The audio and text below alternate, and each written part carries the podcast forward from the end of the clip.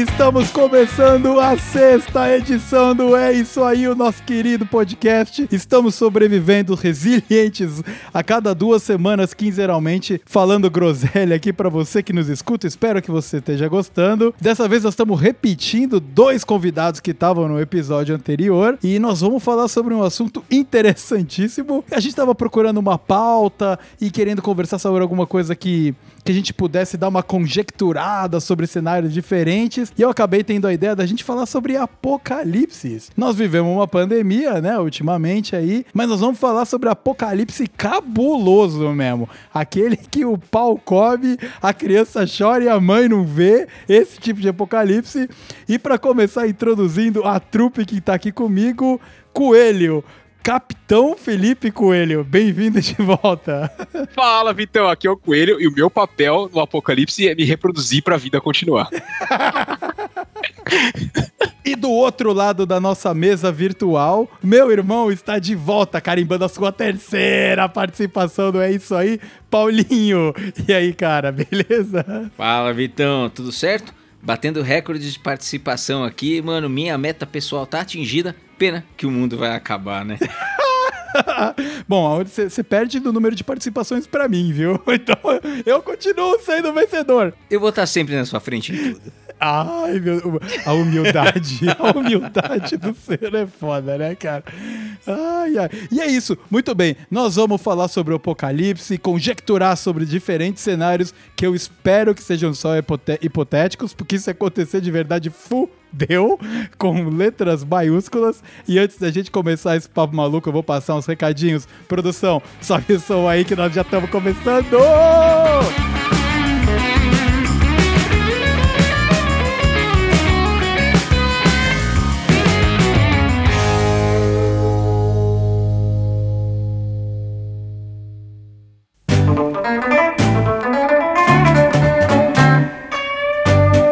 Muito bem, vamos lá. Mais um momento de recadinhos e flashback aqui do É Isso Aí. Primeiramente, eu gostaria de agradecer ao feedback que a gente recebeu do episódio anterior sobre simuladores. Ah, teve gente que veio falar comigo que aprendeu sobre o assunto e que tinha curiosidade um pouco de descobrir um sobre esse universo aí. Então, foi muito legal que a gente pôde ter dois convidados, o Ricardo e o Coelho, que realmente manjam e gostam de aprimorar os conhecimentos deles e compartilhar com a galera. Então, eu fico muito feliz que, além do, do, do É Isso Aí, poder disponibilizar um momento de descontração e risada no seu dia a dia, mas que de repente, às vezes a gente consegue trazer algo informativo também, não é mesmo? Então agradeço a todo mundo que veio falar comigo. O segundo recadinho é para você que tá aqui no Canadá, especialmente na costa oeste, continue sobrevivendo ao calor. Tá foda, eu sei, tá vindo fumaça de queimada, mas resista, resista. E para você que tá no Brasil, continue resistindo ao frio, porque o clima tá maluco mesmo e parece que vai ser assim daqui para frente. Então, então coloca o teu agasalho aí que uma hora acaba. E para você que tá em qualquer outro lugar do mundo, tenho certeza que tem alguma coisa complicada acontecendo, então mantenha-se positivo que vai dar tudo certo. Iremos sobreviver. Antes da gente passar pro bloco onde a gente começa o papo, vou passar aquele recadinho de sempre. Como você já sabe, se você nos acompanha, você pode ouvir o nosso podcast pelo Spotify, pelo Apple Podcast, Deezer, o Podcast Addict. Nós também estamos disponíveis no nosso site, é isso aí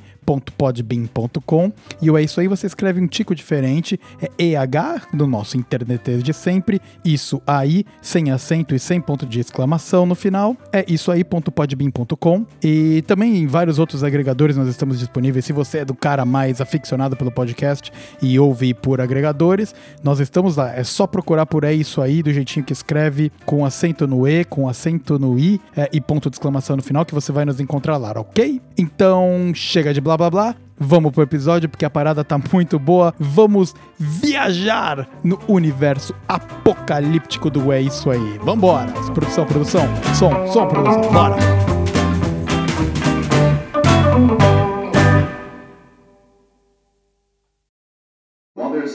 Ai, mais notícia da pandemia, cara. Que? Meu amigo! Eita! Que porra é essa? Caraca!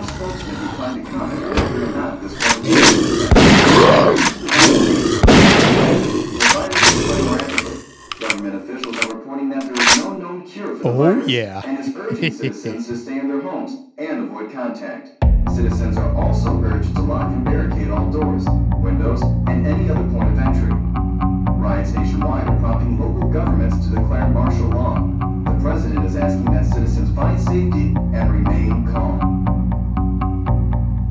Muito bem. Já que a gente tá falando de apocalipse, eu já vou riscar e dar um check no primeiro assunto, que é o clichê, que já foi explorado por tudo de mídia por aí, que é o apocalipse zumbi. Nós temos que falar sobre o apocalipse zumbi, não tem como escapar. Primeiro, porque é legal pra cacete de falar sobre. E o segundo é porque também tem muitas coisas que a gente pode falar sobre isso, né? Ah, tem muito tipo de zumbi, tem muito tipo de approaches. E pra começar isso, meus queridos convidados, eu tava dando uma pesquisada aqui e eu vi um gráfico que compara os tipos de apocalipses que tem de acordo com o tipo de zumbi. Né? Então ele é um eixo X e um eixo Y, onde o eixo X vai de devagar para rápido e o eixo Y ele vai de burro para inteligente. Né? Nós estamos pensando num plano cartesiano. Então, se a gente olhar aqui, tem o zumbi rápido e burro. O que é um problema grave, né? Porque o bicho consegue correr atrás de você, mas você consegue dar aquele migué, aquela despistada mais fácil e tal. Então, dentro das conjecturações que você pode ter de apocalipse zumbi, de repente não é nem o pior. O comum é o burro e lento. Né? Que é aquele que anda. E, cara, que é só você se, se esconder em algum lugar, fazer barricada, essas coisas. E, É, e esse é o zumbi ideal. Todo mundo quer esse zumbi aí. esse é o zumbi ideal. O problema é que eles ganham no número, né? Eles ganham no número. Porque apesar Mas não tem número nesse, ne- não tem número nesse eixo aí, não me engana não. É, pois- pois a gente pode colocar o número o eixo Z. O eixo Ah, bom, Z. beleza. Tá inventando, Você pode, inventando. colocar você pode colocar o Z porque é a Guerra Mundial Z. É aí que eles entram, entendeu? O zumbi da Guerra Mundial Z, ele é rápido. o Z é o eixo, né? Ninguém tinha É o percebido eixo, antes. Eu achei que era Z de zombie. Caraca. Não, cara, é Z do Ai, eixo. Mano. Deve ter sido. Entendeu? Tinha velocidade, tinha inteligência e a Mas guerra não tinha mundial quantidade. Z foi a É a quantidade. quantidade. Tá aí, mas vamos, vamos, vamos dialogar sobre isso aí. O zumbi do Guerra Mundial Z, ele não era muito inteligente. Era? Não, mas também não era Não. bobão quanto os dos primeiros Ah, lá, né? em- Do- então no eixo, no 70. nosso eixo Y, de, onde o, o número, o negativo do Y é burro e o positivo do, do Y é inteligente, ele estaria no zero ali. Ele estaria na meiuquinha. S- Mas, mas qual é a inteligência do zumbi da Guerra Mundial Z? Eles são número, velocidade e força. É, Não, Qual a gente é tá inteligência? comparando, é a é verdade, inteligência não. cara. Não, a gente tá- acho que aqui a gente tá comparando, né? Não é que algum deles vai ser inteligente, inteligente, mas é que você comparar, por exemplo, um zumbi do Eu Sou a Lenda, por exemplo, com, com o zumbi do, da hora, Uhum. como é que chama? Do, do- da, da- não, mas a gente não tá falando do Eu Sou a Lenda, a gente tá É, falando então, do é- Guerra é é Mundial difícil, Z. A gente, a gente tem. Do, do Guerra Mundial Z. Isso, eu sei, Guerra Não, não, Mundial tô Z. colocando os dois Mas extremos, é que, tô é colocando que os dois aí o- extremos. é que o Coelho ele falou de zumbi inteligente ou menos burro, não sei. Mas então talvez a gente tenha que traçar a nossa primeira linha aqui e falar assim: o que é um zumbi inteligente? A gente já viu zumbi inteligente nas produções que a gente acompanhou? O que é um zumbi inteligente? Existe? Tem, tem sim, tem. Tem, os, tem, tem, por exemplo, os zumbis do. Vocês já viram o filme Planeta Terror? Não. Eu tava vendo outras coisas. Então, é, mas então, é, é um filme não tão famoso assim, é um pouquinho mais antigo e tal. É aquele filme que tem aquela mina que tem uma metralhadora na perna. Não é Emanuele no Apocalipse? esse? Não, não, Eu sei qual que é que você tá falando, eu sei qual que você tá falando. Você sabe? Então, Ah. então. E, e, e naquele filme, os zumbis eles sabem operar, por exemplo, é, martelos e, e coisas simples, eles abrem porta, eles de alguma maneira se comunicam, entendeu? Então eles conseguem fazer emboscadas e tipo se dividem. Então isso aí é um zumbi inteligente, né? Uhum. O do filme do Will Smith, o Eu Sou a Lenda, que é o do livro, eles também são inteligentes. É isso que eu queria comparar, ele tá mais- muito mais no extremo da inteligência do que do A Noite dos Mortos Vivos, lá do, de 1968. É, exato. É, Entendeu? Que é o, aquele zumbi Uh, bobão É lá. tipo o zumbi que é retratado Exatamente. no trailer do Michael Jackson, do Thriller lá, né? Que é. "Uh", mas aqueles são dançarinos, então eles ganham ponto ali. Exatamente. Mas, mas, Isso. mas então, o, o, o zumbi burrão é aquele cara que fica batendo com a testa na porta. O inteligente é o que realmente tem esse senso de, de matilha. O que aprende. O que aprende, vai evoluindo, né? E tem o zumbi normal ali, que eu acho que é onde tá o zumbi do Guerra Mundial Z, né? Que ele, mano, tipo, ele não é nem Hum. idiota, mas também não é um, um Einstein do mundo zumbi, né? O, o zumbi do Guerra Mundial Z, na minha, na minha concepção, ele é um zumbi que não é inteligente, mas ele é ágil, forte, rápido e Exatamente. numeroso. Então inteligência ali não é o ponto, mas assim, mano, ele domina tudo.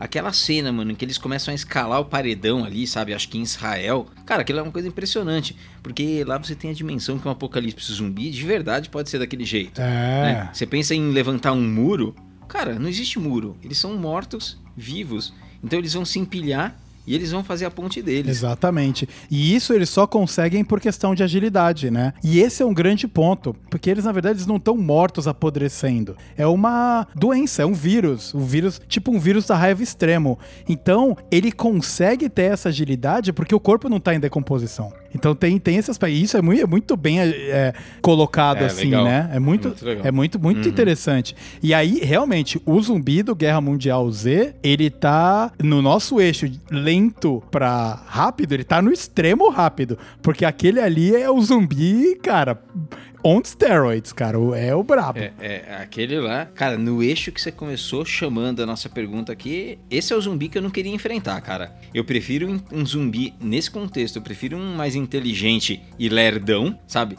Porque ele pode ser até mais inteligente que eu, mas eu vou ser mais rápido que ele. É, e tem um filme que tem o zumbi mais cabuloso que eu me lembro, que é o, o 28 Dias Depois. Eu não sei se vocês já viram esse filme. O filme é bom, vale a pena ver, e os bichos são rápidos e são inteligentes, saca? E ali, mano, ali é foda. Se eu não me engano, eles começam a evoluir e tal, e aí eles percebem, cara, não vai ter como a gente lidar com esses caras. No final eles se escondem e eles só começam a voltar a ter uma vida normal quando esses zumbis que eram rápidos e inteligentes, eles começam a entrar em decomposição. Né? Ou, ou, tipo, morrer de. Eu não sei se era entrar em decomposição ou morrer de, de falta de comida, essas coisas. Então eles colapsam e daí o mundo volta, sabe? Mas aqueles lá, aqueles lá era bravo, zumbi nadava, sabe? Esse nível aí de, de, de problema, cara, aí é complicado.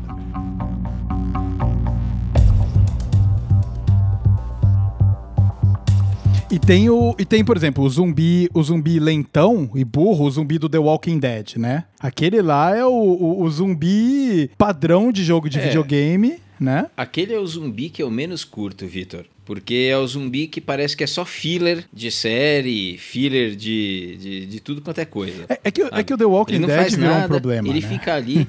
É, o Walking Dead, de fato, eu tenho uma, eu tenho uma experiência trágica com Walking Dead, tanto que eu nem acompanho mais a série. E é isso, eles trataram muito mal o apocalipse zumbi que eles mesmos criaram, É, né? é. Eles transformaram aquilo lá num, numa série em que só os humanos importam e tem que resolver os problemas deles entre eles mesmo. Isso aí já tem todas as séries estão fazendo isso. Pra mim eles perderam a oportunidade de desenvolver o grande mundo que eles tinham criado lá, que é o do o mundo apocalíptico. É, isso aí já tem no mundo real, real, né, cara? Os humanos querendo Já resolver tem, o já problema. tem, já tem, tem até no Friends. Tem no Friends, exatamente, cara. É, Não preciso isso no Walking Dead. É, é, eu, eu, eu agora, eu acho que eu não consigo lembrar de nenhum filme de zumbi que realmente me impressionou muito, mas é, eu joguei vários jogos e, e é engraçado porque os jogos eles abordam uma, uma estratégia um pouco diferente. Você tem tipos de zumbis, né? Hoje alguns filmes estão retratando isso aí, mas você tem o, o, o zumbi massa, lento, uh, caindo aos pedaços, que você passa com o carro em cima, essas coisas. E aí tem o zumbi tanque, que é aquele zumbi já um pouco mais gigantaço, assim, Parrudo. cara, parrudo, que você precisa de um armamento muito maior pra matar. Mas ainda assim aquele bicho em decomposição total. Ainda né? assim é o bicho em decomposição total, é, exato. Então, ele- eles retratam isso no, no Zumbiland. Acho que vocês assistiram o Zumbiland. O que é o, o último que saiu em Las Vegas lá, né? O da É, Netflix. nos dois eles. Exatamente, eles. Que é, que é o, o segundo chama Double Dash, né? que ele até explica que tem as regras, como você mata o zumbi e tal. Então, alguma dessas regras elas se aplicam só pros mais. Pros mais tranquilos, assim. Só que aí, numa parte do filme, eles falam, ah, agora tá chegando o, tipo tal. É. Que é o. E chegando em massa, assim. E aí eles falam, "Pô, ferrou, porque tá chegando um zumbi que é o mais inteligente e forte, né? E, e em quantidade. É, é. Que é a pior combinação que tem, que é- seriam todos os três eixos que a gente tava discutindo Exato. ao máximo. É, o Zombieland, inclusive, que é fantástico, cara. O filme é incrível, Ah, é velho. É, é meio É. cômico, terror, assim, mas é muito bom, cara. É muito legal. E o 2, o, o, o Tap, a Double Tap, como é que. Double tap, double É, tap. eu acho que é assim que chama. É muito bom também.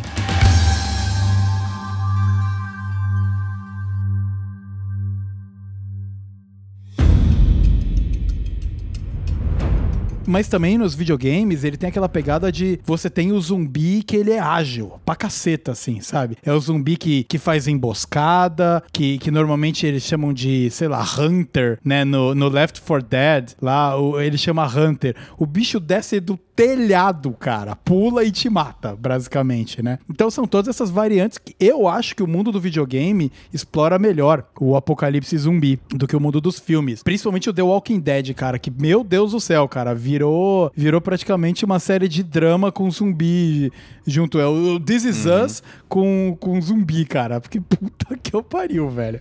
É. Olha, eu como, cara, uma pessoa que acompanhava assiduamente, sabe, gostava muito, eu cheguei a ler os quadrinhos, inclusive. Puxa, fiquei muito decepcionado. Hoje eu não acompanho, não sei que rumo que tá tendo. Mas aonde, meu, me perdeu total é quando eu percebi que o zumbi, ele era só um acessório, sabe? Ele era uma cerquinha que você tinha que passar. Quando eles aprenderam como matar os zumbis e manter eles longe, ah, era só uma coisa do tipo, ó, vou caminhar aqui, aí eu mato esse, mato aquele, mato aquele outro, e aí eu chego lá. Aí o meu confronto é negociar com a outra tribo, entre aspas, É. uma vantagem. É. Aí eu volto, aí eu mato um zumbi, mato um outro, mato um outro, volto em casa e levo o retorno da minha negociação.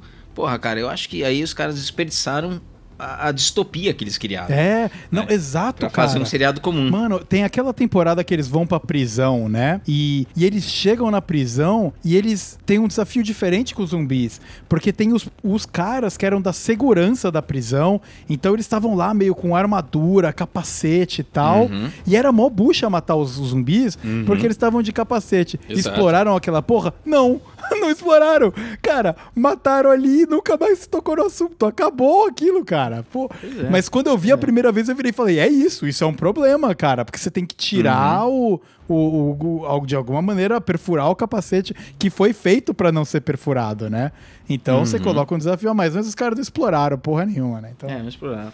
E você imagina no Walking Dead, de repente, sabe? Vários elementos que você podia acrescentar que seriam simples, sabe? Sei lá, você matar um ser humano e ele não virar um zumbi. é. Exato. Só exato. isso, cara, já é. Só, só isso. Então, assim, tem gente que é imune. O que, o que que transforma? Transforma na hora que morre, já tá em você, não tá em você, sabe? Tipo, sabe? E os bichos? Pô, mata um porquinho ali, aquele porquinho da criação, um só, um só vira zumbi, É. sabe? Você começa a colocar, meu, várias pitadas, né, da, do apocalipse na, na trama. Aí eles optaram por não fazer isso. Desenvolvimento preguiçoso, né? É, sei lá, né, cara? Acho que eles acharam que rendia um pouquinho mais fazer série de humanos mesmo. É, drama social deve dar mais. Drama, é drama. Pois é. Drama. E, e aí, cara, eu, eu sempre achava, eu sempre via, cara, eu achava da hora pra ficar conjecturando os cenários assim. Até me peguei em casa pensando, puta, se tivesse um apocalipse zumbi, será que minha casa é tipo um bom lugar pra se refugiar, assim, sabe? É fácil de fazer barricada, é. Porque, primeira coisa, pra quem mora em casa, você tá mais exposto, né? Vulnerável. vulnerável. Principalmente as casas na América do Norte que não tem muro, é no gramado ali. É ali que a merda começa. Mas na América do Norte você tem a sua 12 pra te proteger. Tá vendo? Não na América do Norte, Canadá, né? Aqui você, sei lá, você tem que correr pro ganso mais perto ou tá, tocar Celine Dion o mais alto possível pra ver se o bicho vai embora, cara. Porque...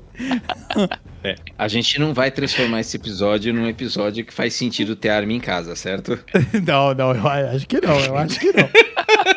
Mas num apocalipse zumbi faz. Se você tem uma arma em casa e o apocalipse começa, é útil você ter a sua 12, a sua double barrel pronta pra explodir. Porque mesmo se você errar o tiro, você explode tudo que tá na tua frente, né, cara? Então não tem muito problema. Cara, os jogos me ensinaram que você tem que ter uma 12 e você tem que ter uma, umas ervazinhas verdes e umas vermelhas ali pra você misturar e ficar tudo de A boa. cara. Resident Evil Isso. pra caceta. É, né? você fica rilando e matando o zumbi. Exato. Isso aí, Mas a, mas a 12, ela é clássica, porque o confronto com o zumbi, historicamente, é, é meio corpo a É, corpo. exato. né? Então você tá, tipo, mano, num close range, cara, o bichinho tá ali, ele já é meio apodrecido, você mete, aperta aquele gatilho, o bicho explode. É, é.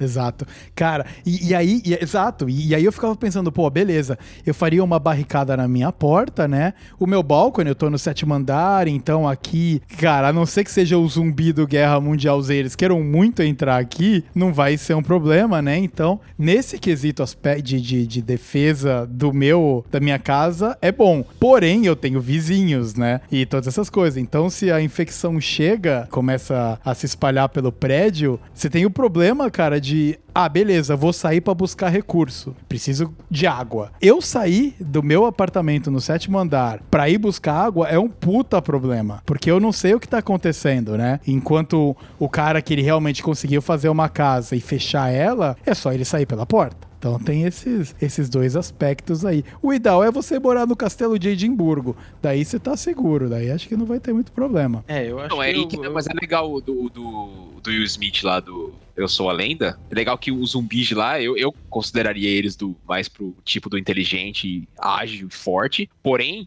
é legal que ele tem, um, tem uma certa restrição. Ele só, basicamente, só fica à noite, só opera à noite, É, pra é. assim. Então o Will Smith, ele acaba criando toda uma rotina baseada nisso, né? E ele já prepara toda a casa dele, lembra? Com as bombas, caso um dia ele precisasse É, e tal. é. Então, apesar desses zumbis ser, um- eu consideraria mais avançados, ele tem as limitações deles e o Will Smith acabou conseguindo planejar a vida dele de acordo, né? Agora, muitas vezes o zumbi bobão, que é o mais idiota lá, ele não vai ter essa, Limitação. essa diferença da noite do dia, limitação, e você vai ficar, vai acabar se ferrando até ainda mais, porque não tem hora. É, não, realmente, cara, o, o filme desse Will Smith aí, o Eu Sou a Lenda, eu gosto do filme. Quem, quem leu o livro acha que o filme é uma bosta, mas eu acho o filme bom, é divertido. E aquela cena quando, quando o cachorrinho dele, né, é mordido e ela começa a ficar com os efeitos da, da raiva, nossa, cara, é um. É, é de partir o coração, né? Nossa É. senhora. Porque quando o Will Smith morresse, a gente, ah, beleza, é ser humano, não importa. Agora o cachorrinho.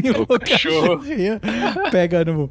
E, e tem outro filme que eu queria trazer que chama Dawn, Dawn of the Dead. E ele é. Eu não sei se vocês já viram, provavelmente. Eu não sei qual é o nome em português. Mas ele é. Deve ser uma turma da pesada. É, puta. Foi bem possível. Zumbis da pesada na sessão da tarde. Zumbis da pesada na telinha com você, ô Isso, louco. Logo depois do Celso Portioli. né, e.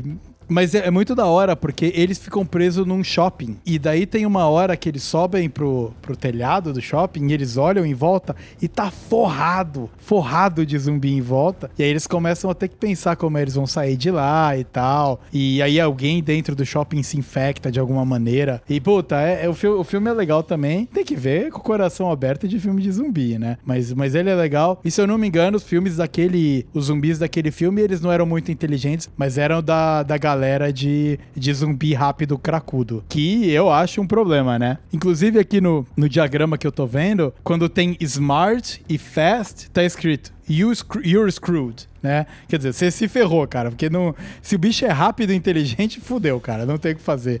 Porque, porque daí acabou mesmo, né? Vai fazer o quê, cara? Vai, sente e chora, maluco. Já era. Mas é que zumbis são uma das coisas mais batidas. Então, quando a gente pensa em- até em defesas pessoais do nosso próprio lar, das nossas próprias vidas, cara, não tem como não se inspirar num monte de coisas que já foram é, mostradas por aí, né? A gente vai fazer mais ou menos o que as pessoas já fazem, né? E já fizeram aí nas ficções todas que foram providas pra nós. E outros tipos, Vitor? Sei lá, mano. Cara, tem um monte de coisa que pode acontecer, né, velho?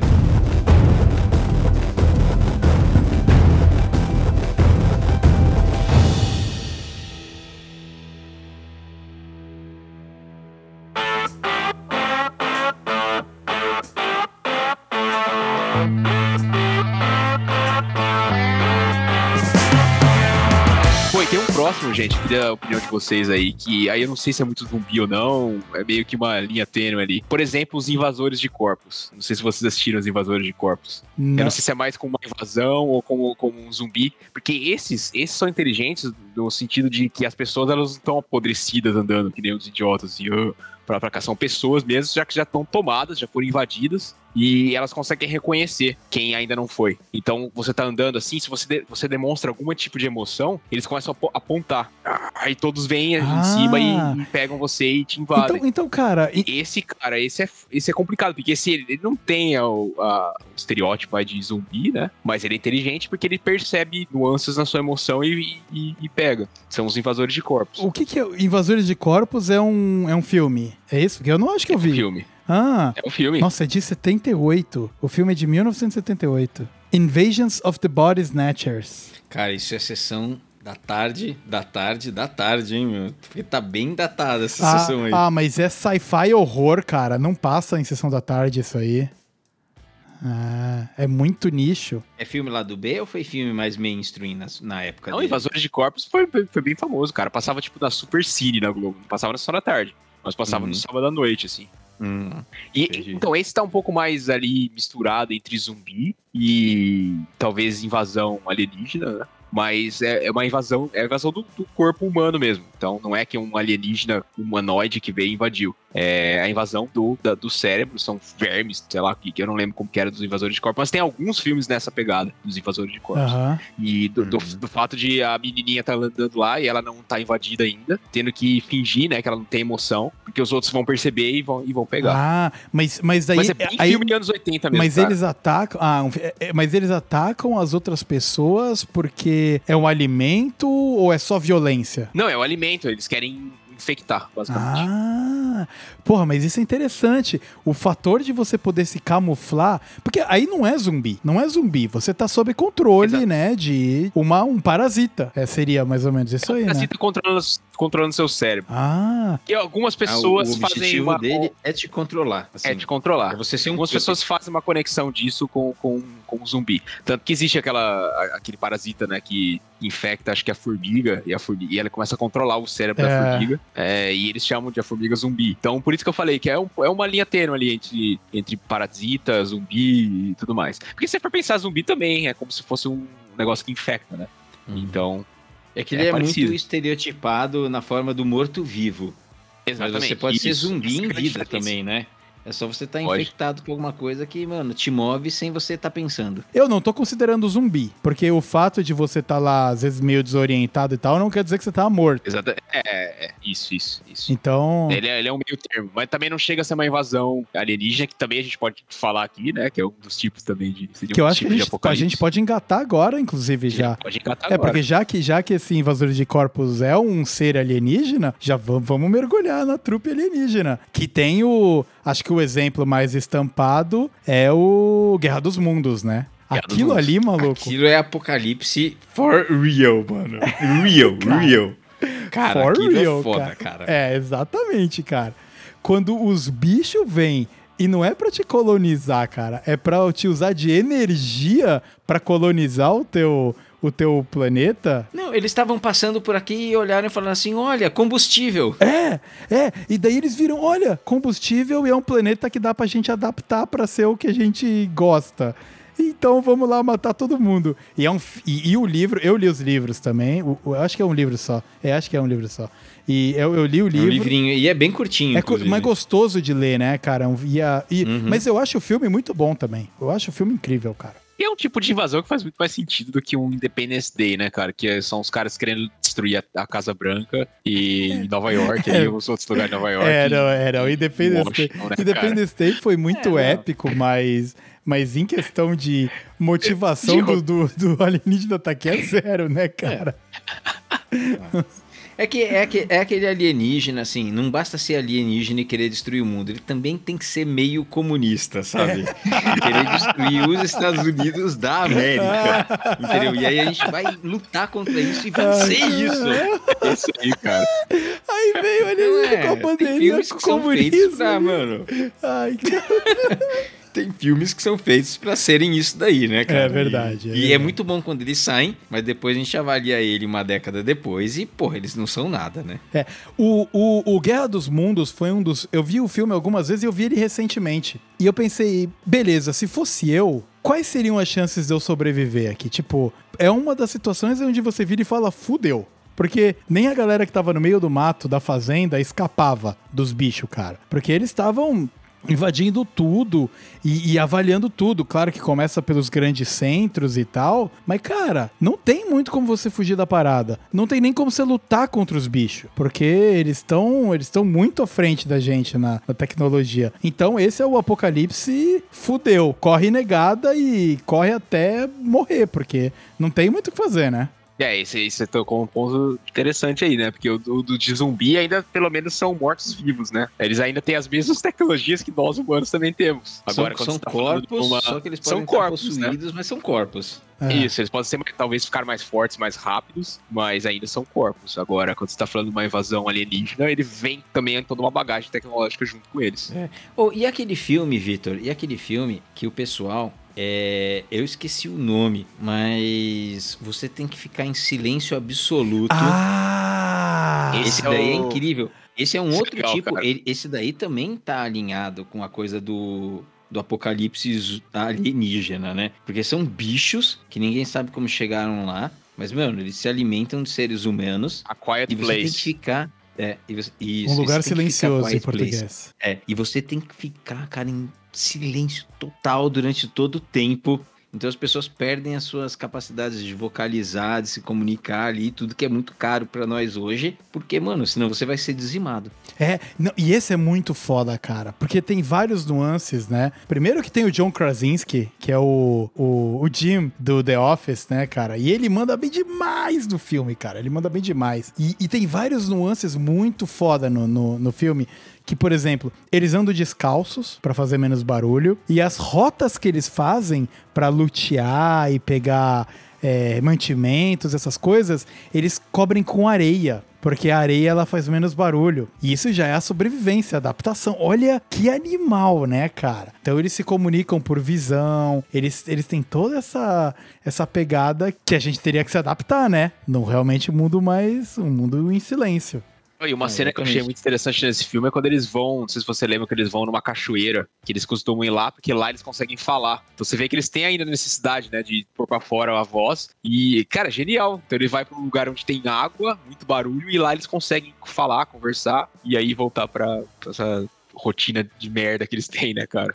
É, mas esse que você trouxe, Paulinho, é, realmente é outro cabuloso, viu, cara? Que é fácil você morrer. Porque tem, inclusive, no filme tem a cena, né? Eu acho que tem um dos bichos que tá rastreando a casa e a moça, a esposa do, do, do cara, ela tá com os filhos indo pro, pro sótão e ela pisa num prego. Hum, puta, essa cena. Cara, é foda. essa velho, cena. foda. E essa cena. Essa cena, você, você, você assistindo, você sente um arrepio e você não, você não faz um pio porque você não quer chamar o bicho. Exato, cara. Que cena incrível. E ela, boa atriz pra ca- caraca também, né? Você vê a dor. Cara, que, e não é um parafusinho daquele parafusinho de pregar quadro. Não é um parafusinho, é um pregão. É, é parafuso, é um prego, cara.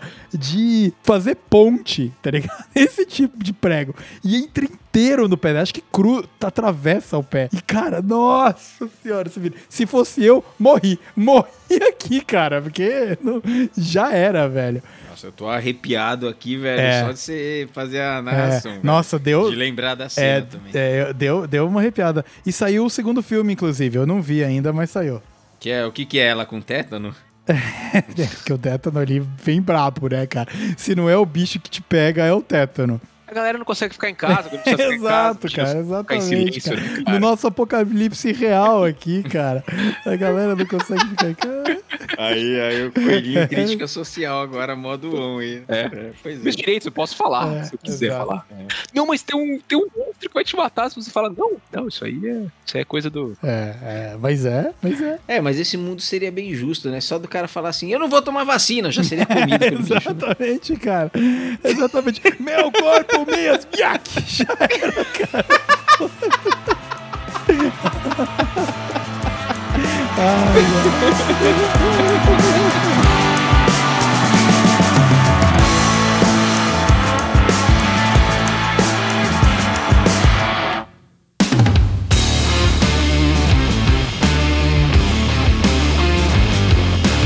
Tem outro filme que eu acho que eu vi ele junto, na mesma época que eu vi o, o It's a Quiet Place, que é o Bird Box, né?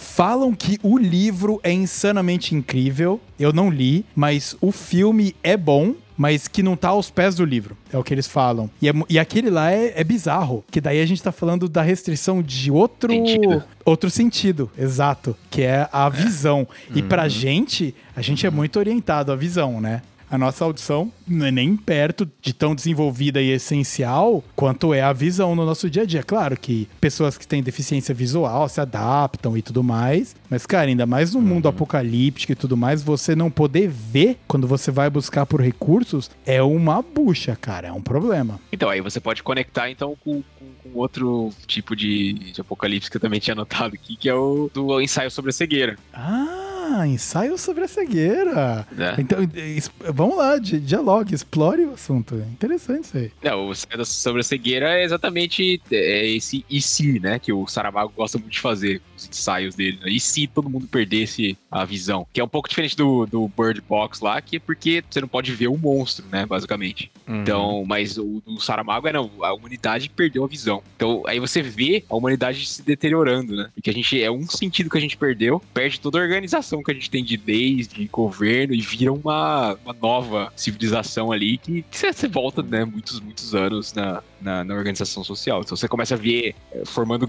eh, né, pequenos grupos de poder dentro lá do, do local. Isso, isso é interessante. cara. É, olha. É, e, e- e nesse contexto que você trouxe, Felipe, é muito legal, porque ainda tem um outro apocalipse aí, que é um apocalipse do Saramago, que você não pode usar pontuação pra escrever suas Cara, frases. o, o meu. o meu apocalipse que eu lembro do Saramago. Todas, to- todas as pontuações morreram e foram comidas Morreram, pelos É, é meu apocalipse do Saramago é ter que ler pra vestibular, maluco. Então, assim, você agora é a sua própria pontuação, meu chapa. Mas, mas, mas vamos. Mas é, mas é, mas foi muito bem pensado aí no, no caso da, da visão, porque eu a obra do Saramago é o ensaio sobre a cegueira eu li, gostei muito. O Bird Box, eu só vi o filme, eu não li o livro. Eu imagino que o livro seja um livro muito legal, muito gostoso. Aham. O filme, ele me decepcionou um pouquinho. E eu acho que ele me decepcionou, Coelho, no mesmo sentido que, por exemplo, Walking Dead me decepciona. Porque no final, ele não explora a causa. Sabe? E eu acho que esses filmes, eles. Assim, claro, não é necessário, mas talvez seja uma coisa muito pessoal minha de tipo, querer explorar a causa da coisa. Eu entendi que de repente, cara, a visão era um sentido foda pra todo mundo e que ele tinha que ser deixado de lado e você precisava desenvolver outros no lugar. E isso é incrível. E fecha o arco no filme quando ele chega naquele lugar lá em que as pessoas não enxergam, né? Exatamente. É. Então, assim, fecha o arco certinho. E aí eu achei bonito, eu achei legal, e eu falei, caralho, e aí? E os bichos? E- quem são os bichos, de onde vieram, por quê, né? Então eu acho que. Mas, mas é uma questão muito pessoal, né? Cada um que vê o filme vê de um lado. Assim, eu não consigo olhar um mundo em que me apresentam um cenário apocalíptico, sabe? Em que eu não vou me perguntar o porquê que se deu esse apocalipse. Que eu só vou aceitar ele e falar assim: não, beleza, é uma trama aposta pra eu desenvolver uma história e desenvolver sentimentos em cima. Eu sempre fico meio frustrado com isso, né? E o Bird Box me frustrou nesse sentido como filme. Como livro, eu não sei porque eu não li, na real. Eu também não li o livro, mas uma coisa que, com pessoas que, que conversei sobre, falando sobre o livro, é que a, a dinâmica do livro, quando as pessoas saem da casa, é que o livro só conta o que a pessoa tá sentindo e o que ela tá fazendo pra se guiar. Ela não mostra o espaço que tá em volta. Então, quando você tá lendo, você se põe no lugar da pessoa porque você não tá vendo o que tá acontecendo, sabe? E diz lá: "Ah, eu estou andando por uma rua e eu, se me lembro bem, nessa esquina vai ter um carro parado". E aí a pessoa tá tateando, achou o carro. Ah, agora o meu próximo ponto de referência é ir para chegar no tal mercadinho, sabe? É meio que assim. E uma coisa que, que eu não gostei no filme é que o filme mostra as pessoas do lado de fora é, fazendo as suas coisas e aí tem aquela sombra esquisita, que é o que você falou, né, Paulinho? Que eles não explicam o que que é e tudo mais, que é frustrante. Isso. Então, Então- Isso. eu fico um pouco bodeado com essa parte É, mesmo. Então, agora, por exemplo, ter que se locomover por referências e. E de repente, se a sua referência muda por algum alguma coisa que aconteceu, você tem que reconstruir todo o seu traçado, ou talvez de repente nunca voltar pra casa, né? Porque pode É. acontecer. É, parece que é um daqueles exemplos em que assim é mais fácil você retratar e causar um sentimento forte numa pessoa escrevendo, né? Na hora que você vai usar imagens, você não consegue É, fazer a mesma coisa porque fica bobo, né? Né? Que são essas sombras aí, né? Então parece ser um pouco disso. É, e na imagem você precisa mostrar a atriz famosa e o ator e todas essas coisas. Tem toda essa parte de imagem, né? Que tem que ter que no livro tá, tá completamente desapegado, né? de- Dessa, desse apego visual da parada. Mas, mas é um bom filme também. É um bom filme também. Vocês lembram do livro de Eli? O filmezinho do livro de Eli? Aquilo ali. Eu ia falar desse Aquilo aí, ali né? se enquadra em Apocalipse? Se enquadra. Aquilo é só um filme ou é um livro também? De Eli. Olha, é um caralho. filme. Eu acho que existe. Senhora. Acho que existe o livro, sim. É o, é, o livro de Eli, eu, eu- faz tanto tempo que eu vi, cara, que eu nem sei se eu lembro direito. Ele era, ele tinha uma pegada meio religiosa, né? Ele era, era tipo um, quase um paladino, assim, sabe? De usar a força, mas a favor do bem e seguindo todos os, os, né, os negócios. E é muito interessante porque tá, o, o que é foda no filme é que você, ele tá to- lidando com todas as situações e tal, e só mostra que ele é cego no final. E aí você vê, você fala, calma aí, que ele tá lendo, acho que a Bíblia em braille, né? E aí você vira e fala, opa, opa, opa, opa, opa, calma aí, calma aí, calma aí. Então esse livro é a Bíblia em braille, esse livro que ele tá defendendo o tempo todo, mas ele não é cego. E aí quando você revê o filme, o, o filme te faz você rever o filme, e aí você vê que ele não tem nenhum apoio visual o filme inteiro, cara. É tipo, é guiado pela fé, muito essa pegada paladinão mesmo, assim, né? Mas é Sim, muito. sim, isso, sim, isso. sim, a luz, A luz, né, a luz. a lu- exatamente, guiado pela luz, assim, sabe?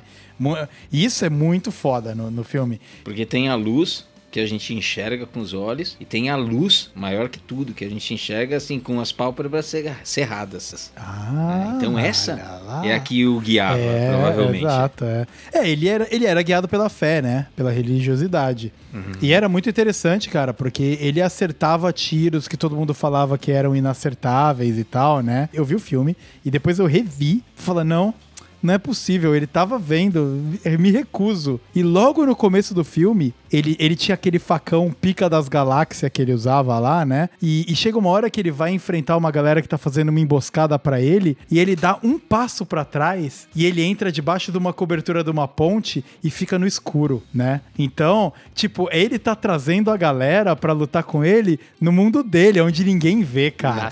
Nossa, dele. mano, quando eu vi de novo eu achei muito foda. E aí o filme subiu no meu conceito pra caceta, assim. Eu virei e falei, esse cara sabe o que tá fazendo, cara. Esse cara sabe. É. Nossa, tá, acho que talvez seja um filme que eu queira ver de novo, É? Vitor? Porque eu, sei de tudo isso, mas fiquei com vontade de assistir. de É, não, novo, eu cara. também. Acho que eu vou rever. Depois que a gente terminar o nosso podcast, assim. Beleza, fim de episódio, valeu, galera. É isso aí. Esse aqui foi mais curto, turma. Só que o que? 20 minutos. Então, falamos de zumbi. É, dessa vez nós não vamos encerrar com a Emanuele, vamos lá pro. Vamos, vamos pro-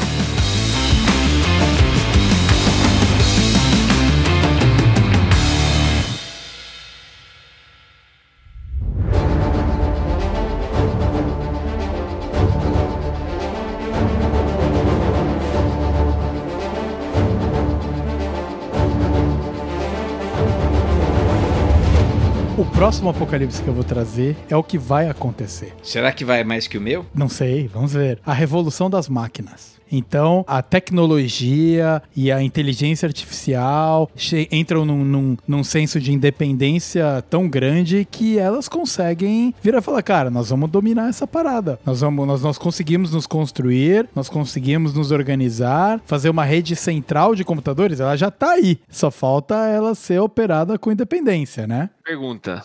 Qual a motivação delas para fazer isso? Eu não sei qual é a motivação dela. Não, não sei qual é a motivação. A gente pode, a gente pode falar qual seria a motivação de uma máquina para se libertar do, do ser humano. Quando eu vejo os vídeos da Boston Dynamics, eu já tá, para mim a, motivação já tá ali. Os caras espetando o robô enquanto ele tá andando para ver se o robô cai ou não, cara. Se eu fosse o robô É, e eu tenho o mínimo cara. de consciência, eu já ia tá putaço, cara. Puta que pariu, cara. Daqui a pouco já é ponto. alguma ONG aí fazendo é o alguma coisa. Se a gente for bom o bastante, esse robô nunca vai ter o mínimo de consciência. E é assim que ele tem que ser. Exatamente, exatamente. Se a gente for bom o bastante, mas o mundo já provou. Robô que é robô não tem consciência e não tem sentimento. Se um dia você der sentimento pra ele, você vai ter que se preocupar com isso. E aí vai ser o seu, vai, vai ser o seu fim. Mas se ele tiver. Mas a humanidade vai querer fazer isso. É, não. Sempre vai ter um cara que quer fazer esse, esse experimento e tal. Não, mas a gente extermina ele antes.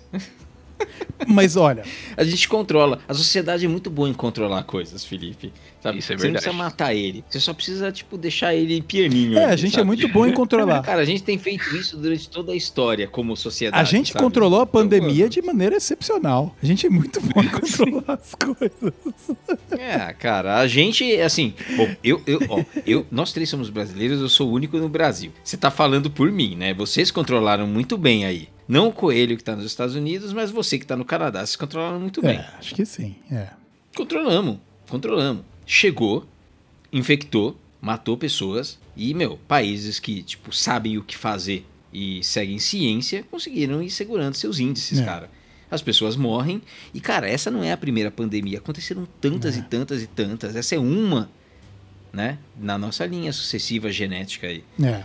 E, tipo, a gente aqui no Brasil se fode um pouco mais porque a gente tem um governo burro pra caralho, né? Mas Mas a humanidade como um, como um todo conseguiu a controlar. humanidade como um todo, a humanidade como um todo está controlando e nós estamos ficando cada vez mais assim.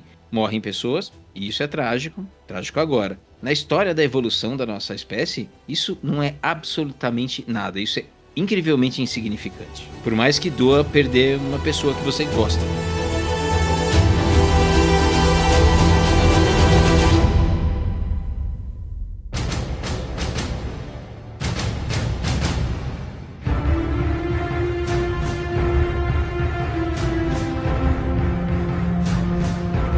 Vamos voltar à revolução das máquinas. Porque a gente sabe que o governo brasileiro é muito incompetente. Se fosse uma máquina lá, não seria tão pior. Mas a revolução das máquinas, eu vou começar por Skynet. A Skynet é a do, do, do Exterminador do Futuro, né?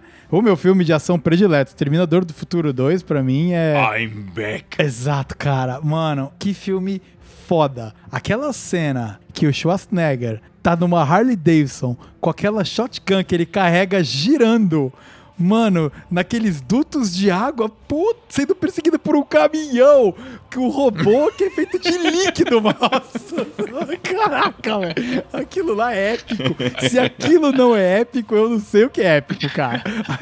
Muito épico.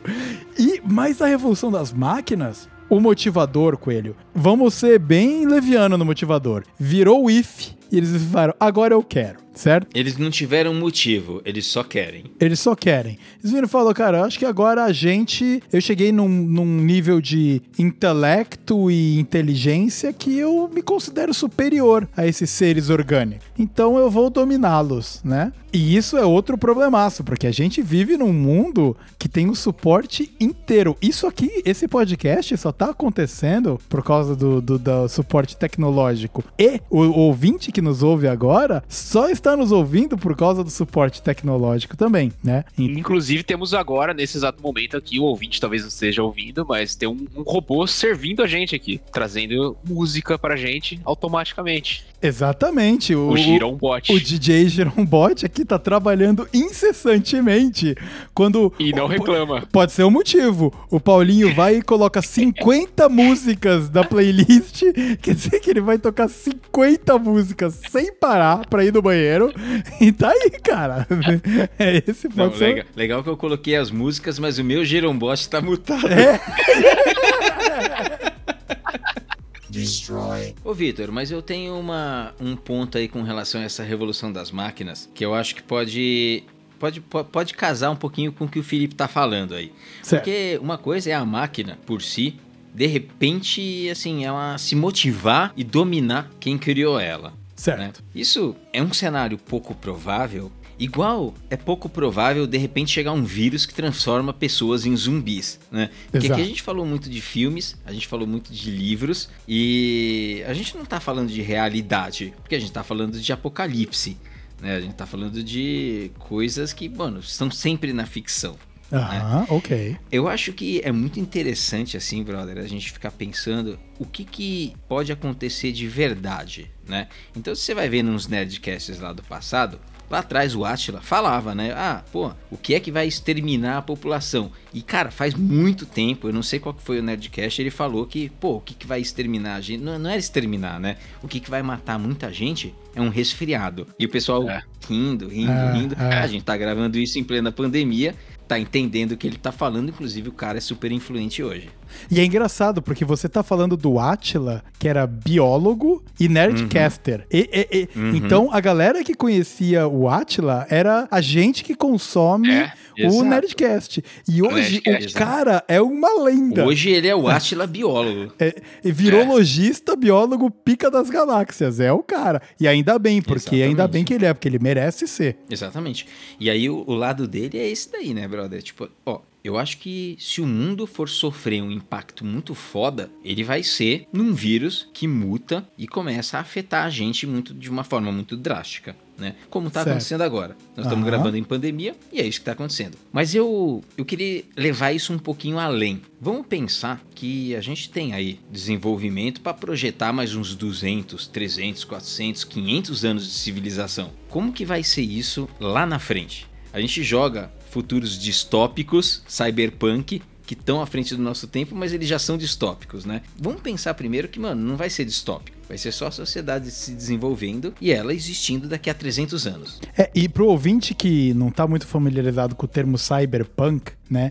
A pegada da, do lore, da- do, do mundo cyberpunk é uma sociedade do futuro, um futuro que não necessariamente tá muito distante do nosso, mas sei lá, vamos pensar 50, 60 anos à nossa frente, aonde os ciborgues já são uma realidade. Então, se você tem um rim que não tá operando bem, você substitui ele por um, uma prótese é, mecânica, né? Ou cibernética. Se você quer melhorar os seus olhos, você evolui os seus olhos trocando por retinas também cibernéticas, que você pode ter raio-x, essas coisas. E isso traz vários outros poderes, né? De super-humanos e todo esse problema aí. Esse é o mundo cyberpunk, que normalmente a coisa deu ruim e tem muita pobreza, né? Exatamente. Exatamente. Então, nesse universo cyberpunk, o Vitor, acho que ele deduziu muito, de forma muito pragmática, né? É, é um mundo em que. Qual é a diferença desse mundo? Vamos pensar que é um mundo 300 anos lá na frente. Aham. né? Não existe a pobreza, não existe nada. Existe um mundo de em que todo mundo, de repente, nós resolvemos as pobrezas. Tá todo mundo bem. Nós resolvemos processos de produção, existe comida para todo mundo, tá tudo certo. Sabe aquele mundo e- elixir da, da maravilha? Certo. Daqui a 300 Uma anos. utopia. A definição Uma utopia. utopia, aquela, Certo. aquela utopia mesmo. Certo. né? Braba. Braba. e o que, que é. que- Aquele ser humano que vive lá há 300 anos da- a partir de agora, ele é um ser humano parecido com a gente, porque ele foi evoluindo nessa linha darwinista igual nós viemos. Com uma pequena diferença, que nos últimos 200 anos desse ser humano, ele começou a receber enxertos. E a máquina começou a fazer parte dele. Porque daqui a 100 anos vai fazer sentido, talvez, a gente colocar um pequeno implante na retina, ao invés de fazer a cirurgia de catarata ou de miopia mais forte, de alguma coisa assim. Então, cada vez mais, pequenos defeitos nossos orgânicos, eles vão sendo corrigidos com máquina. Mas não é a máquina do Terminator, a máquina que existe por si. É uma máquina dentro da gente. Hum. A máquina que tá na cabeça, a máquina que tá no pulmão, a máquina que tá na perna, no braço, É. a máquina que tá em tudo. Deixo né? aqui, deixo aqui o meu, meu ponto de observação que o Terminator está no meu coração. E o Terminator está no coração de todos nós. Exatamente. Só que e ele tem que não estar. é o nosso Terminator. Acho Exato. que o nosso Se, se ele não Terminator tiver no é seu outro. coração, ouvinte, você tá errado. Você tá errado. É, O que você o tá nosso fazendo aqui? Exato. Eu acho que eu tô mais com você aí e tal. Eu acho que se a gente for caminhar uma evolução das máquinas, é mais esse tipo de evolução do que a Uhum. gente propriamente criar a nossa extinção. Tá, então qual seria o Exatamente. mundo apocalíptico ao redor disso? Então, o mundo apocalíptico ao redor disso seria um mundo em que a gente ainda assim, a gente teria um vírus matando pessoas. Só que ele não ia matar pessoas como o coronavírus mata hoje. Porque o coronavírus mata hoje um ser humano que já passou por milhares de anos de evolução e a gente se sente frágil frente a ele, mas ainda assim morrem poucos frente a um vírus. E os próximos vão ser imunes com relação a ele, porque nós temos toda uma história biológica em cima. Agora, na partir da hora que a gente não for só biologia, a gente não é só evolução. Máquina, a gente criou hoje e o vírus da máquina, a nossa biologia não consegue competir com, a, com o vírus da máquina. Ah, entendi. Então, na hora que um vírus vier, o mesmo vírus que entra no teu computador, hoje entra no teu computador, você formata. Como é que você vai fazer quando entrar em você? Vai formatar o seu rim? O que, que você vai fazer? Ah, então você acha que o apocalipse cibernético, vamos, vamos colocar Uhum. aí nessa pegada, é inevitável e é o tipo de apocalipse que é o pior possível, porque a gente não luta contra. Porque o bicho A que gente te é ouve... ele, a gente só se infecta. É, porque o bicho que te escuta porque você tá fazendo barulho, você fica em silêncio. O que te mata porque você vê, você fecha os olhos. O zumbi, tiro na cabeça. Se fosse o apocalipse de lobisomens, bala de prata pra matar, tá ligado? Essas coisas aí. Uhum. Então, mas o apocalipse desses numa pegada mais cibernética, não tem o que você fazer, porque você já colocou.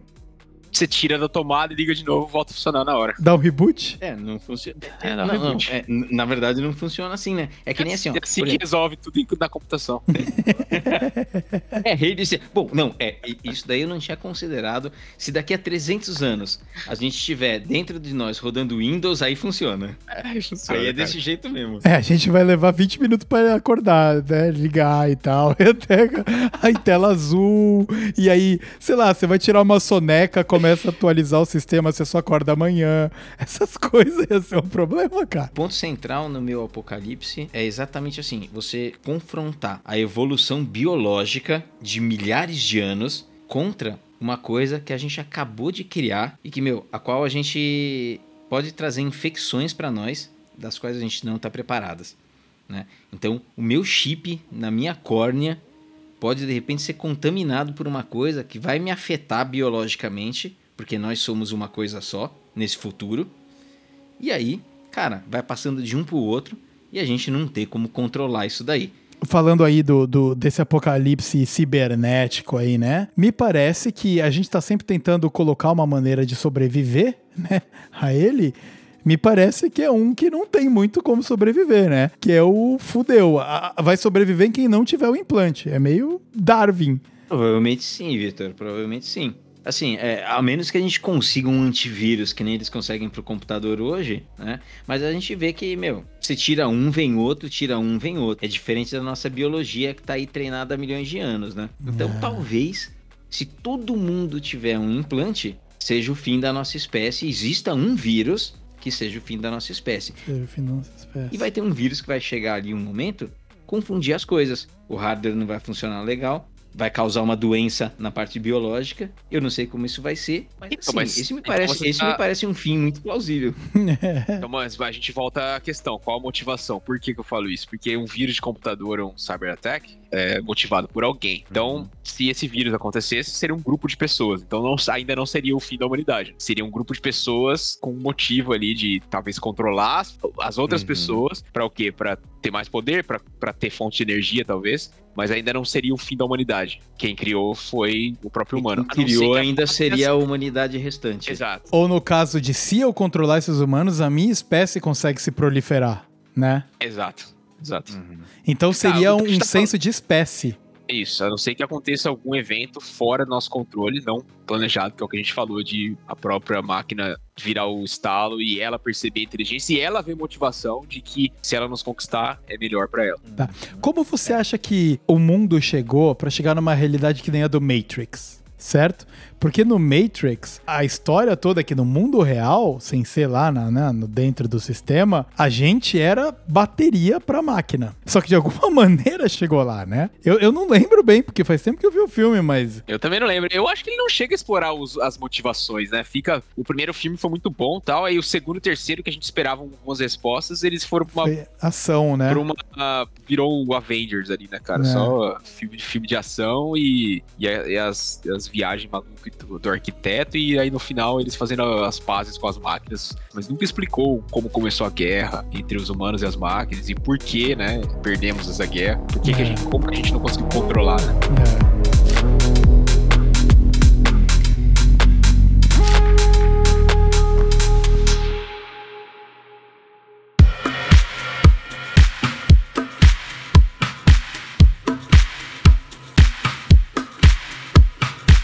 Outro aspecto de Apocalipse que eu quero trazer para a mesa de discussão de nós, profissionais, é, é o apocalipse de escassez de recurso. Então, que é o apocalipse basicamente explorado no Mad Max. Então, o que acontece é que sociedades diferentes viram donas de um recurso único, só que elas precisam dos outros e teve toda aquela desertificação do ambiente onde eles moram. E aí você fica com a cidade que tem o petróleo né? O núcleo de civilização que tem o petróleo, o núcleo de civilização que tem água, o núcleo de civilização que tem armas, armamentos, etc, por exemplo, né?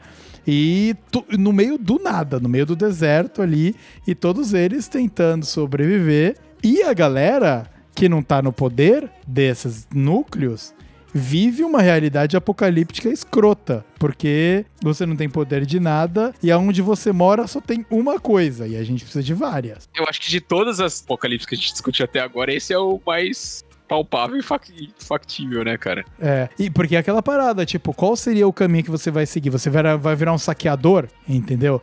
Que vai tentar saquear esses comboios que estão levando o mantimento de um centro pro outro. Você vai engolir a bucha e fazer parte de uma dessas cidades e torcer pra pra que isso seja o suficiente pra você sobreviver? Você não acha que isso é um pouco de um retorno ao como era antes? É tipo um retorno à, à história, assim, se repetindo? Porque antigamente, cara, você tinha lá uma carga de navio e tinha os piratas, né, cara? Que iam lá e saquear e pegar.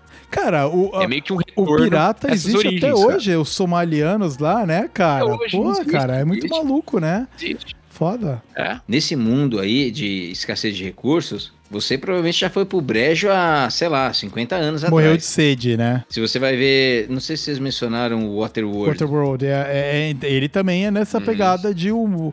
Esse é, É, outro, é. né? Pô, as geleiras derreteram tudo, não tem mais terra. E, mano, você ficar navegando aí meio que. Se você encontra outro barquinho, o objetivo dos dois é piratear um ao outro. Só um vai É. sobreviver e você vai pegar aqueles recursos e você vai ficar meio que navegando aí baseado nas suas cartas e tal, indo atrás dos picos mais altos do mundo que você conhecia antes, pra tentar estabelecer alguma terra firme, né? E aí virar o novo Adão e Eva. Basicamente isso, né? É, e eles tinham aquela pegada da terra prometida, né? Tipo, A gente monta um marquinho e bota um casal de bichinho lá, mano, e tá tudo certo. aqui em Vancouver chove 40 dias e 40 noites, cara. Norm... E ninguém tá fazendo né? Normalzaço, cara. Aqui, se não chover 40 dias e 40 noites durante qualquer dois meses do inverno, o clima tá bom. O pessoal fala que chover 40 dias, 40 noites termina espécie. Que nada, mano. No Canadá acontece isso e toda noite aparece uma micose nova no pé do Vitor.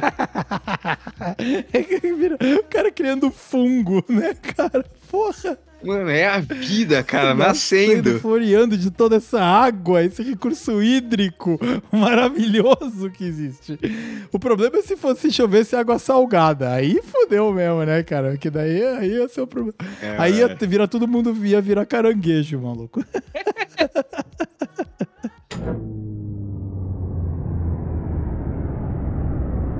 mais um- uma situação que eu acho que a gente poderia discutir. E aqui não vai ter muito motivador, não, Coelho. Seria o fim da eletricidade. Digamos que a gente recebeu um, um pulso eletromagnético brabo do Sol. Tudo que a gente conhece de eletromagnetismo ou, cara, de circuitos elétricos morreu, fritou, acabou. Foi internet, vai pro balaio. Cara, sistemas básicos de saúde todos pro balaio. Banco, instituições financeiras, colapso. E a nosso dinheiro é todo virtual hoje, né? Ninguém tem moeda e ouro. E aí, como é que esse esse é Pra nossa realidade, uma pagada dessa é checkmate, cara. É. Pra começar um mundo sem lei, né? Cara, você já ia começar morrendo gente nos hospitais, né? Que você falou, de- né? Porque sem ter eletricidade, sem ter máquinas para é, pra mover ali respiradores automáticos, pessoas que estão entubadas, já esses aí seriam os primeiros a morrer. É, essa aí né? é a linha mais frágil que vai agora, né? Vai Todo direto, mundo que precisa ser, do suporte de eletricidade para sobreviver, né? E aí, em segundo Isso. lugar, vai a galera que precisa do suporte de eletricidade para se locomover. Aqueles carrinhos, essas coisas todas. Tipo, o cara fica realmente preso dentro do ambiente dele para sempre, né? Isso. E aí você começa a ter o problema de recursos também. Antes de falar dos empregos, né? Existe uma grande massa de pessoas que trabalham coisas virtuais, tipo um banco. Uma coisa digital, virtual, né? É. Então, antes de falar disso, você começa a falar de, de uma escassez de recursos também. Recursos que dependem da, da, da eletricidade para serem extraídos ou para serem distribuídos. É, mas a, assim. até prover recursos por que, que eu vou dar o meu tomate para aquele cara se antes ele ia me transferir valores em dinheiro virtuais que faziam sentido? Hoje esse cara não tem um centavo mais. Sim. Eu tenho tomate e você tem o quê? Você não tem nada. É, não, é. Essas seriam as consequências que viriam depois, assim, né? Mas eu tô falando até de, sei lá, frigoríficos. Ia estragar um de carne né? Uhum. Algumas locomoções, alguns tipos de coisa que dependem da eletricidade para distribuir esses recursos já eram instantaneamente. Bombas de água, né? Que precisam para chegar água na sua casa, mais ter. Uhum. Então ela influencia uhum. todos os recursos. E aí depois as coisas secundárias, que é o que você falou, ia transformar a sociedade novamente. Por que que eu vou é, como que eu vou te vender um tomate se você vai me pagar com um negócio que é digital, né? Que não existe mais. É, então o momento zero, o momento zero seria, por exemplo, você acorda de manhã e aí tá sem luz. Você fala, putz, tá sem luz, que merda. Aí você vai, abre a torneira e não sai água. Porque não tem mais o sistema de bom. Ou talvez só saia água pelo primeiro dia. Enquanto é. ainda tem o sistema de, de caixas d'água e tudo mais. Caixa tá d'água, é. mas, mas beleza, logo a água vira um recuo. E a água é um problema sério pra gente, né? Quando a gente não é. tem água, a gente tá numa situação crítica. Porque a gente dura Crítica. muito pouco tempo sem água. Então você vê que é um negócio de eletricidade, né? Influenciando num, num elemento muito mais básico de necessidade humana, que é a água. Então, e, e, daí o processo seguinte seria o que eu acho que o ser humano entra mesmo, no estado de pilhagem. Cara, teve a pandemia aqui, você não conseguia comprar papel higiênico no mercado. E, então, é um ótimo ponto. Exato. Então aí chega o ponto do ser humano mesmo, a falta de, sei lá, empatia ou, ou essa capacidade de pensar no coletivo, começa a se auto-sabotar. Já era, aí é saque. Não é, não, é, aí não é nem questão de ir lá comprar tudo, o macarrão e o papel higiênico. Você não tem como comprar. É. A não ser que você tenha tirado dinheiro na é. caixa eletrônica uns dias atrás. Mas aí você vai o pessoal vai pro saque mesmo, né? Porque acabou, acabou a energia. Eu não tenho certeza se a falta de energia caracteriza um apocalipse, porque a nossa história é de falta de energia e a gente sempre encontrou formas de gerar energia. Então, quando a gente fala falta de energia, a gente tá falando de falta de energia elétrica na tomada, certo? Mas certo. beleza, vamos voltar 200 anos atrás, a gente não tinha nem tomada, mas tinha energia. Então, o pessoal canalizou a força dos rios para gerar moinhos que moíam grãos. Isso aí era Sim, energia do rio virando energia, isso, né? não era elétrica. Mas eles tinham isso, eles, eles tinham, isso, eles tinham todo esse, esse aparato, né, preparado. A gente tá falando aqui de uma, de uma, de repente não tem mais energia. A gente não tá preparado para não ter energia. Só é elétrica? É. Só elétrica. Só elétrica. Então existe a mecânica. Sim. Existe. Existe. Existe. A mecânica. Ah, a gente consegue. Bomba, a gente consegue. A gente só vai voltar dois séculos. Não, a gente vai voltar dois séculos. Mas ia demorar muito. Muita gente ia morrer nesse, nesse, per, nesse percurso, ah. concorda? Exato. É, essa transição até a gente chegar no processo onde a gente volta a se reestabelecer sem a energia elétrica é o apocalipse em questão. É o apocalipse, entendi. É. entendi. Não é o fim da espécie. Não. É onde muita gente perece. Nossa. Porque, mano, a gente tem que voltar dois séculos na nossa história. Exatamente, é. exatamente. E a gente entendi. tem muita gente viva para vive... antes a população há dois séculos atrás era muito menor, é. porque a maneira uhum. que se geravam os recursos para se manter vivo só dava conta daquilo ali, cara. Idosos de 35 anos, entendeu? Só que a gente chegou num, num mundo muito apoiado pela eletricidade, né? De farmacologia, de hospital e bibibi, remédios e tudo mais, que coloca a gente na situação atual. Só que se hoje a energia elétrica deixa de ser um, uma coisa viável, obviamente a gente vai voltar aqueles sei lá, centenas de anos atrás. Só que, cara, pra gente que não vive centenas de anos, é um, é um apocalipse, né, cara? Que você vira e fala, fudeu, cara. Tipo, e agora, mano? Como é que a gente vai sobreviver isso aqui? Eu preciso estocar água, estocar vento, estocar todas essas coisas. E aí, qual seria a sua estratégia? Cara, dado que, que a água é uma questão importante, sim, teria que ir pra um, pra um lugar, pra um campo, um, perto de um riacho, coisa assim, né? É o único jeito de sobreviver. É, então seria se isolar no meio do nada com os recursos básicos e tem- tentar viver da caça. Isso. E me isolar num lugar quente, que eu não teria energia me aquecer meu corpo. Certo. Tá.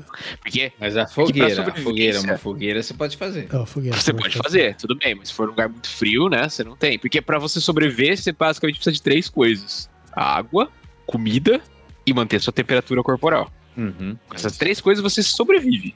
Certo. né? Você pode viver uma vida de merda, mas com essas três coisas garantidas você sobrevive. Então, colocando nesse cenário hipotético, nós temos nós três: o Paulo em São Paulo, você na Califórnia e eu em Vancouver. Eu sou o que tá um pouco mais fudido no aspecto clima, né? Porque chega. Ma- Mais ou menos. Não. Eu tô com dificuldade de manter minha temperatura corpórea aqui, viu? é, então. Cara, aqui na Califórnia é seco, né, cara? Tipo, é você não vai achar não riacho. assim. Então, então é. aqui é muito úmido, então aqui a água tem abundância. Sim. O meu problema aqui seria provavelmente temperatura durante o inverno e, obviamente, achar comida, porque os animais Isso. eles migram. É, o, o seu inverno seria você ia ter que achar o abrigo, né? Que você conseguisse sobreviver. É, E no meu caso seria mais a água, talvez. E comida também, né? é, é porque a, a Que eu- comida precisa de água, né? A não ser que eu queira vinho, aí eu posso ir nas vinícolas lá da.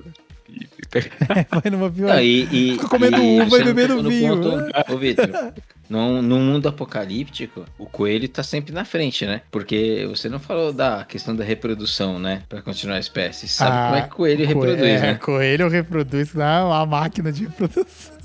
Enquanto você tá lutando aí pra, pra fazer um recurso, ele já tá com mais 17 do lado dele ali, trabalhando por ele, velho. Trabalhando por ele. Você nunca vai bater isso, colocando, colocando balinha no, no retrovisor dos carros. velho. Aí é você quem tá dizendo. Ah, Nossa. Lembrando que isso tudo aqui é fantasia, viu, galera? É hipotético. Qualquer Olha, semelhança né, é mera coincidência, cara. Então o Paulo, nessa situação, seria o que estaria numa posição melhor, né? Que ele tem um clima que mesmo que fica frio, mas não é um, não é um frio que te leva à hipotermia tão fácil, né? Uhum. Recursos hídricos, eles existem no Brasil, naquela região de São Paulo, com mais abundância e, e, cara, a parte de comida é, tipo, frutas e tal, também bem mais abundância do que a gente aqui, né? Sim, sim, eu tenho aqui no quintal de casa uma pitangueira e é tranquilo. Vai, sair- vai viver de pitanga, cara. Pitanga, você po- pode plantar umas amoras e pronto, tá resolvido, cara. Isso mesmo, né? É. E tem inclusive uma, uma planta de chão que tá se arrastando ali, tá meio fora de controle. Eu acho que numa eventualidade dá até pra caçar alguma coisa lá dentro. Então acho que eu tô aqui nesse terceiro mundo, assim, muito bem, muito tranquilo, viu, gente? Tá tudo um certo. abraço pra vocês. Valeu, galera. Se ferra aí. entendeu? Se ferra. Valeu, deixa eu ver aqui que tem o Dino entrando aqui, tá? O Dino tá chegando. Ai, ai.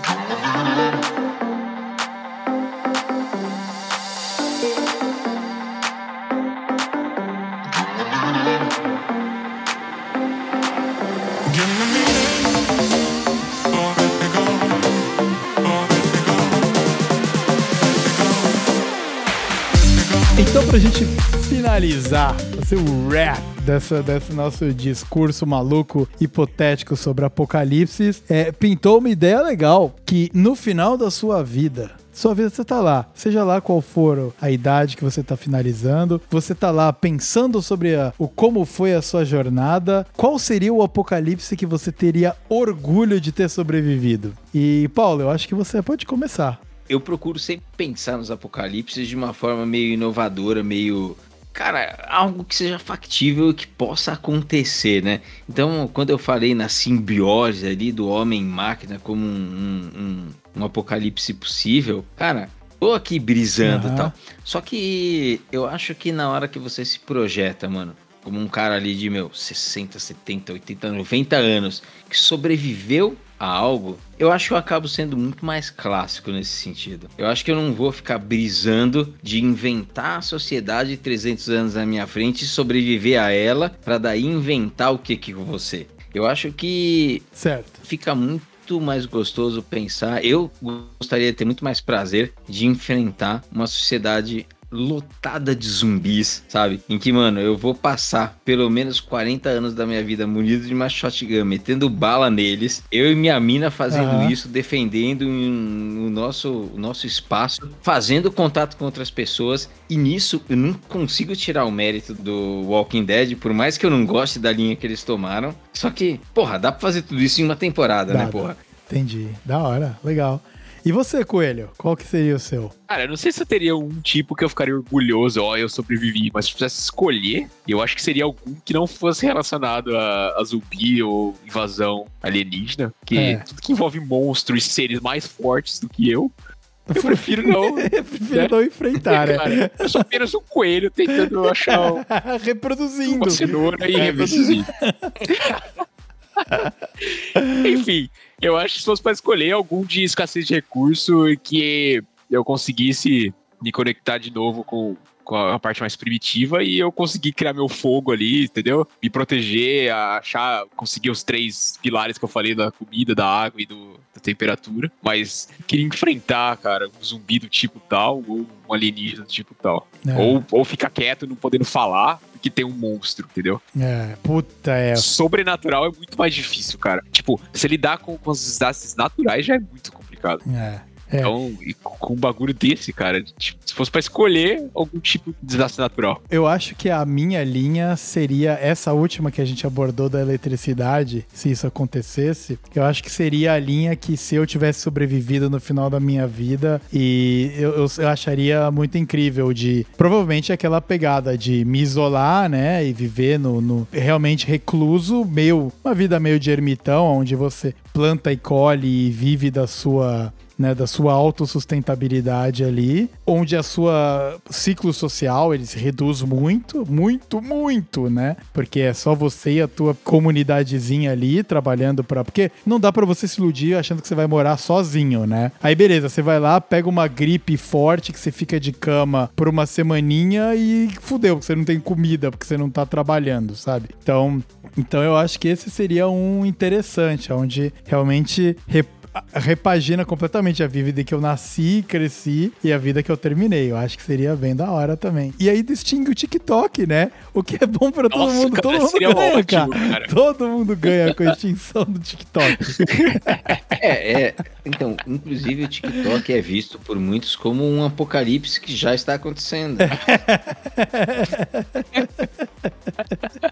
inclusive você, você, mãe, que não sabe o que é TikTok e vai pesquisar e vai ver um botão de instalar, não instale.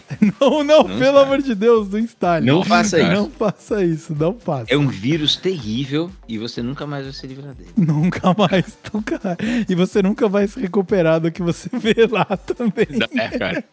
Não tem como não ver. Não tem. Cara, outro dia eu vi um vídeo, um vídeo no YouTube que eu acho que o comentário era que saudades dos 30 segundos atrás que eu ainda não tinha visto esse vídeo. Muito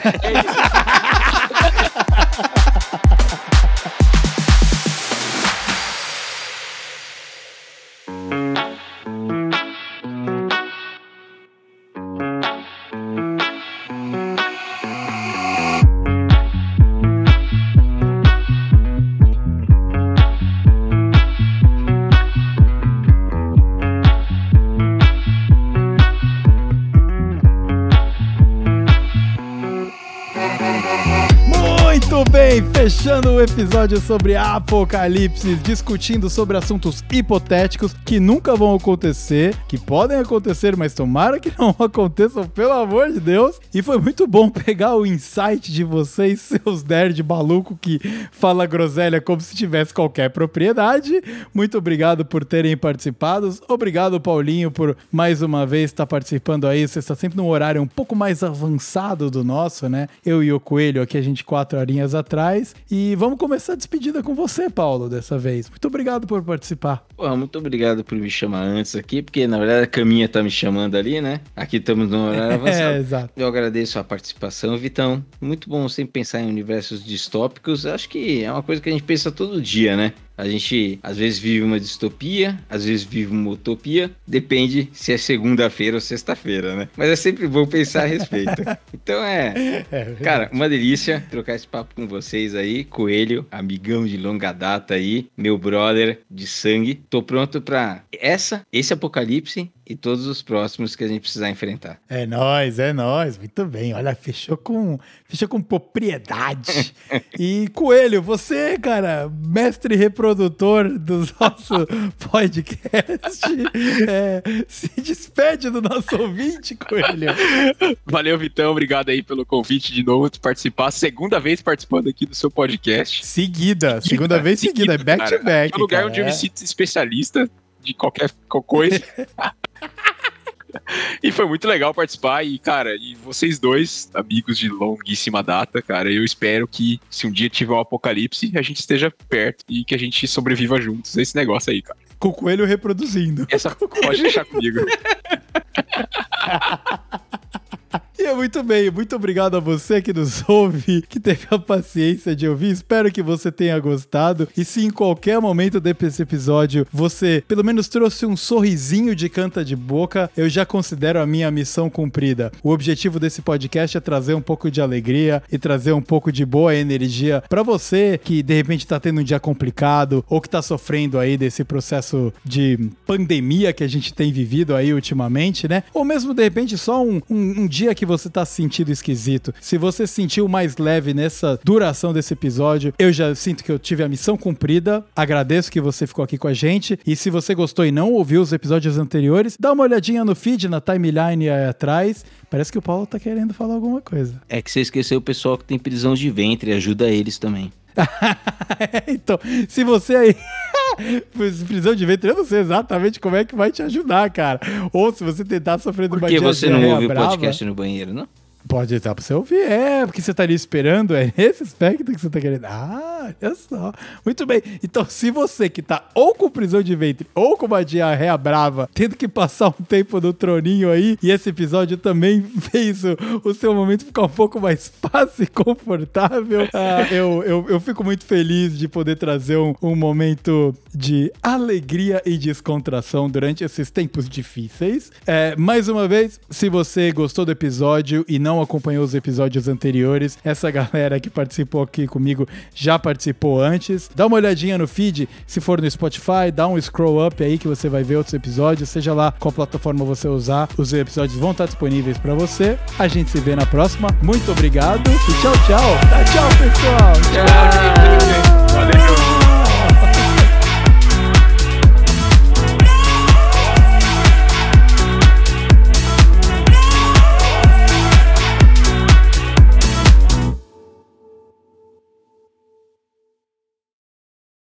Bom, e para você que tá ouvindo esse episódio no ano 3127, o mundo já foi totalmente transformado, talvez você tenha encontrado esse episódio num iPod antigo. Talvez você te- consiga tirar algumas ideias aí do que a gente falou, porque o nosso episódio são to- somos todos profissionais aqui, né? A gente falou um pouco de como sobreviver. Espero que você esteja tirando proveito. Exatamente. Se você vive em um dos mundos distópicos que a gente acabou de falar sobre, de nada. É o- a minha conta. É, in- inclusive, se você vive num mundo distópico em que a Emanuele é uma realidade, manda um e-mail pro Manda um Vitor aí, por favor, e me manda um e-mail. avisa. Pode ser e-mail, WhatsApp, Instagram, qualquer coisa sobre Emanuele é muito bem-vinda. I'll be back.